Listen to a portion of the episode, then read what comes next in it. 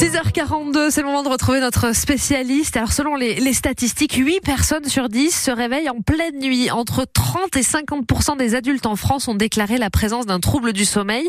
Séverine Brune, directrice du centre de l'incendie de Toulouse, est notre spécialiste cette semaine. Alors euh, Séverine, vous nous donnez des, des conseils. On va voir aujourd'hui que pour mieux dormir, il faut faire attention à ce que l'on mange et à ce que l'on boit. C'est vrai que depuis euh, depuis un certain nombre d'années, je trouve qu'on a euh, de plus en plus de d'informations, de, de, conseils pour bien dormir et notamment sur l'alimentation. Il y a de plus en plus de, de magazines qui parlent de ça, de euh, même d'émissions euh, télé. Euh, et c'est vrai que souvent il y a cette notion de faire attention à ce que l'on mange.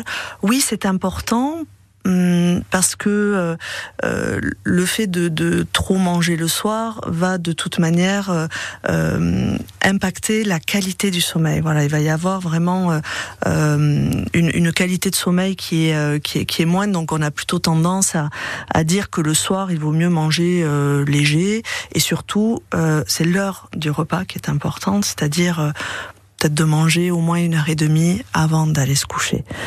Euh, maintenant, attention de ne pas euh, ne, ne, ne, plus manger du tout, euh, ou alors très peu, parce que le risque c'est d'avoir faim la et nuit, de se réveiller à cause et du coup de se réveiller et du coup de manger pendant la nuit.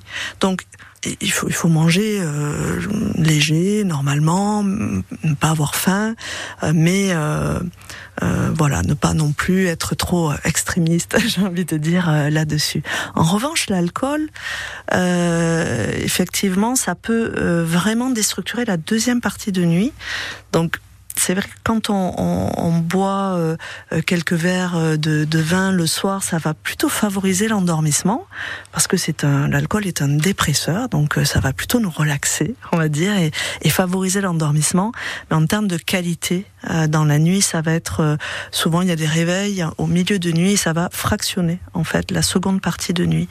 Donc la, la, qualité de sommeil sera toujours toujours moindre. Mais voilà, un, verre ou deux de temps en temps, ça va, mais c'est vraiment euh, voilà, l'excès d'alcool le soir va automatiquement euh, influencer la qualité de, de sommeil. Mm. C'est tous les stimulants en fait aussi qui viennent perturber tout ça. Je pense au, café par exemple, ou, les, ou, la, ou la théine. Euh, il y a plein de choses qui peuvent intervenir. Oui, ça, il faut y faire attention dans la journée parce qu'on parle souvent de, de la nuit, ce qu'il faut faire pour le soir, mais en journée, c'est très important de ne pas euh, aussi stimuler tous les systèmes d'éveil.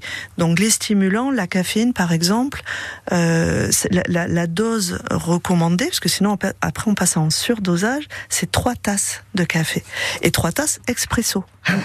Parce qu'en fait, le café filtre, des fois, on me dit oh mais euh, je, je, je, prends du café euh, du café filtre, c'est du jus de chaussette, euh, c'est pas grand chose. Mais en fait, il faut savoir qu'il y a beaucoup plus de caféine dans le café filtre que dans le café expresso. Et donc, euh, idéalement, c'est trois cafés maximum par jour et pas après 14 heures. Voilà. Et pareil pour la théine. Attention, la, théine, la caféine, c'est dans la même euh, logique. Hein, c'est un stimulant. Tous les sodas euh, qui vont euh, avoir un effet stimulant, en fait. Euh, et donc ça, c'est, euh, il faut le stopper assez tôt.